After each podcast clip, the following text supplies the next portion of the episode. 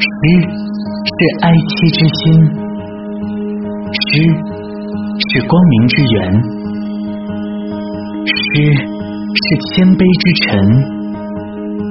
诗是崇高之美，与人民共命运，与时代同脉搏，用追求真理的勇气，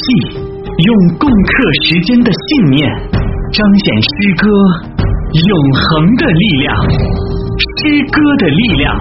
抗疫散文诗特辑，即日起由散文诗杂志社与喜马拉雅联合播出。脊背上的名字，写给全国奋战抗疫一线的医务工作者李俊功。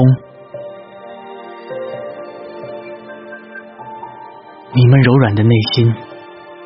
是收治病人更大的医院，迎上去，面前是着着火的时间，融化的阳光，是病毒的疯狂和奔跑的白衣战士生死的较量，把所有名利都放在背后，